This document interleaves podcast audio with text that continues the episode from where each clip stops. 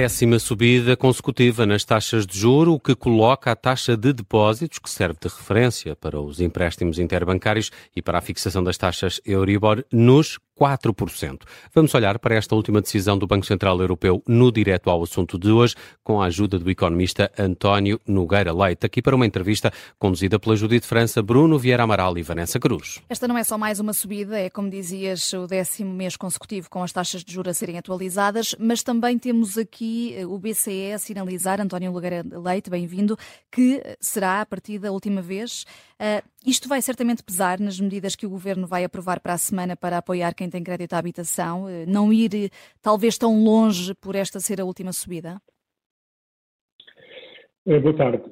Não, quer dizer, eu penso que, por um lado, não é muito habitual alguém dizer que é a última subida, embora eu tenha dito com a indicação de que espera que, depois de todas estas subidas, manter as taxas altas durante um período longo produza os efeitos que se pretendia que, que fossem produzir. Eu, eu, acho que acaba por ser uma decisão um bocadinho política, porque no plano técnico não faz muito sentido dizer que é a última vez. Não estou a dizer que seja a última vez e que não deva ser a última vez. Eu digo anunciar-se que é a última vez, falo por razões políticas, não faz por razões técnicas.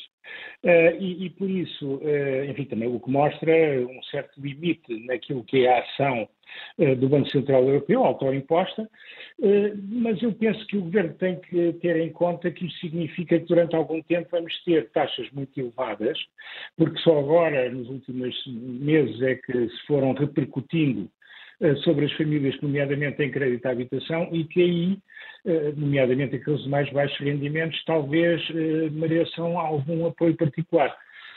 Por outro lado, dá-me a ideia que politicamente anda toda a gente a falar disso no sentido de que esse apoio seja dado, que me parece que não vai ser, enfim, muito, muito problemático.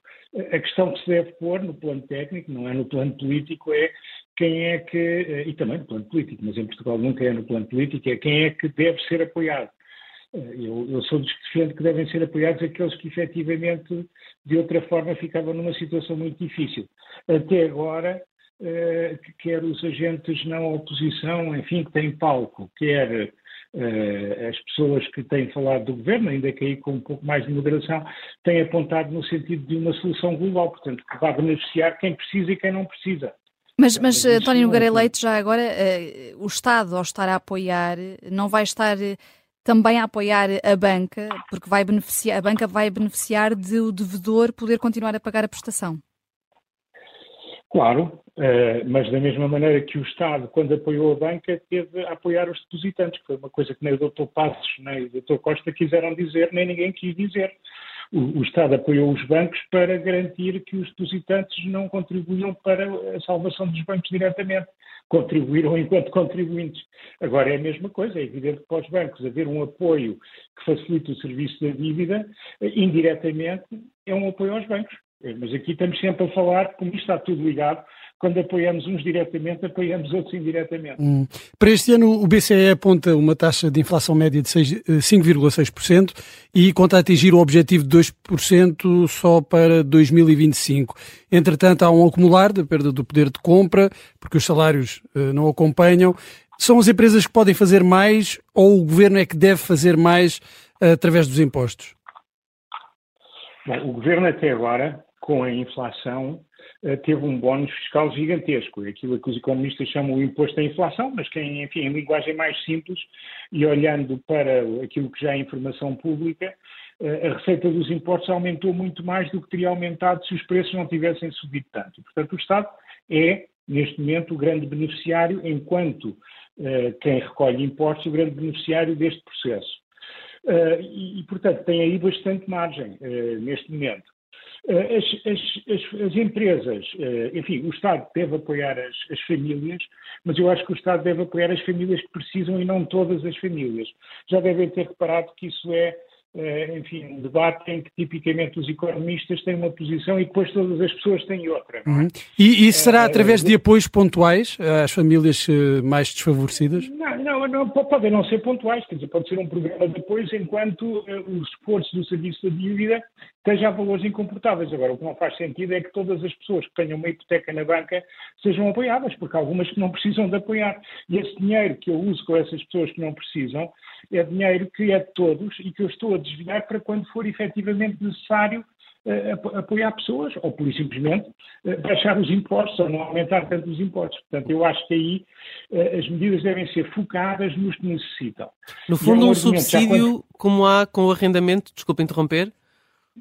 Sim, Sim, até porque aqui o Estado não pode uh, dizer aos bancos o que diz aos senhorios, que é, olha, agora o senhor, o Estado, se fizesse aos bancos o que faz aos senhorios, o que ia dizer aos bancos, olha, agora não recebe juros durante dois anos. Uhum. Uh, pronto, eh, tomava a medida dos senhorios, a generalidade das pessoas, nomeadamente os partidos políticos, ficava contente, havia quatro ou cinco pessoas que diziam que estavam contra, mas isto passava. Agora, os bancos não podem fazer isso, não é? Uh, e, e, portanto, mas é o, é o equivalente, como uhum. não pode fazer isso, vai ter de subsidiar quem precisa. Uhum. O meu ponto é que subsidie quem precisa, e aí seja suficientemente generoso, mas não seja generoso ao ponto de subsidiar quem não precisa, porque nem todas as pessoas que têm uma hipoteca são pessoas remediadas ou pobres ou de baixos rendimentos. Algumas são pessoas muito ricas, não é? Uhum. E esses não precisam de ser subsidiados por haver inflação. Ao contrário, por exemplo, daqueles 100 eh, euros que, foi, que, foram, que foram para todos. Uh, uh, por, por, por, esta ser a última subida das taxas de juro, um,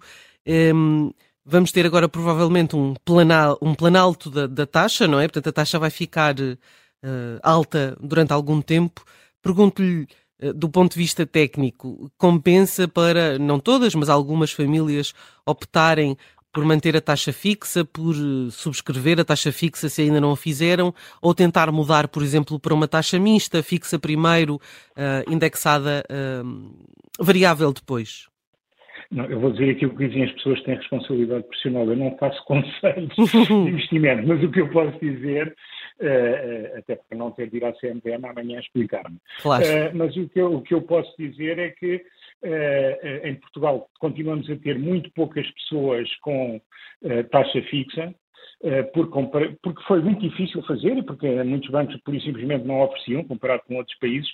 Eu acho que a, taxa fixa é sempre um, as pessoas têm que ver se é um seguro de descanso, porque eu acho que as taxas de juros vão se manter altas, quer dizer, elas não vão voltar aos valores a que estavam uh, em 2020, de certeza, provavelmente na vida de cada um de nós, porque aquilo que aconteceu foi um fenómeno absolutamente anormal.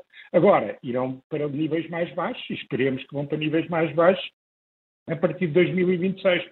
É com base na, nisso que as pessoas devem tomar as suas posições, sabendo que operações de taxa fixa, no momento em que as taxas são baixas, as pessoas depois ficam zangadas porque estão a pagar mais do que o vizinho. Mas quando, enfim, quando o mercado aperta, é sempre um descanso adicional, sem dúvida. E teremos também um, um aumento correspondente das taxas eh, de juros dos depósitos? Isso é uma excelente questão. Eu, eu, como depositante, e os outros 9 milhões, ou 10 milhões de portugueses gostávamos de saber. Hum. Eh, eu, eu, espero que sim. Uh, começou a haver algum movimento, mas claramente que uh, uh, os, os, bancos portugueses usaram, enfim, usaram dois argumentos que são muito fortes contra os depositantes. isto é uma maneira de falar. A primeira é que os bancos portugueses estão cheios de liquidez e, portanto, podiam uh, admitir ter menos, uh, ter perdas de depósitos. Segundo, historicamente, os depositantes portugueses são muito mais leais aos seus bancos do que são, por exemplo, em Espanha, em Itália ou na Grécia, ou em França. Uh, mesmo em 2011, 2012, quando os bancos estavam todos com gravíssimos problemas, os depósitos em Portugal continuavam a aumentar, ao contrário do que se passava em Espanha ou do que se passava na Grécia ou, ou até em Itália. Portanto, uh, ao haver essa liquidez toda e havendo um número relativamente pequeno de grandes bancos e nenhum dos pequenos bancos foi muito ousado, uh, os bancos de facto tiveram aqui um contributo de todos nós para as suas máquinas financeiras verdadeiramente notável. Agora eu espero que enfim, que nos retribuam um pouco do esforço que fizemos primeiro em 2016, 17 e 18 nos bailouts e agora uh, permitindo-lhes ter uma margem tão simpática, hum. um bocadinho do seu poder connosco. Isso pode Mas ser uma. fazer muito mais do que pedir, não é? Não uma ideia italiana. Eu acho que não, eu, eu isso acho que não. Quer dizer, o, o, que nós precisamos é de investir muito também numa outra coisa que é mais literacia financeira. Muitas pessoas, só depois de muitas explicações, é que perceberam que um juro de meio por cento era uma perda real de 8%, porque a inflação estava a 8,5%. As pessoas perderam muito dinheiro em 2022 e a maior parte das pessoas estava convencida que apenas tinha deixado de ganhar. Portanto, investir muito aí é mais importante para nos defendermos à frente eh, do que propriamente aplicar uma, algo que, enfim, acaba por ser repercutido eh, nos clientes mais tarde ou mais cedo. Uhum. António eh, Nogueira Leite, Mário Centeno sinalizou numa análise que publicou no site do Banco de Portugal que é contra novas subidas das taxas de juro. Ora, o governador do Banco de Portugal faz parte do Conselho de Governadores. Hoje o BCE acabou por decidir no sentido oposto. Considera normal e elegante Centeno tê-lo feito a dias antes desta decisão do BCE? Bom, eu devo dizer que eu sou das pessoas que acham que uh, o governador de Portugal está ferido por um conflito de interesses que é notável em quase todos os países civilizados do mundo, mas que em Portugal é desvalorizado. Uh, acrescentar a isso a novidade de fazer declarações em nome individual, uh, que para algumas as pessoas depois ficaram na dúvida se era ele, se era o banco, eh, eu acho que tem muito mais a ver com ambições políticas do professor Centeno do que propriamente com, enfim, um bom comportamento enquanto governador do banco. Ele é certamente uma pessoa notável, inteligente, muito preparada, mas devia ser mais institucional nos cuidados que tem quando está à frente de, de, de organizações. Hum, é, e quando está a falar de, de lições políticas, também poderá haver aqui outro tipo de ambições de Mário Centeno? É o que dizem os, eh, as pessoas nos mentideros. Eu não sou especialista em análise política, mas enfim, ouço falar muito que o senhor o governador tem outras ambições de caráter mais político. Uhum.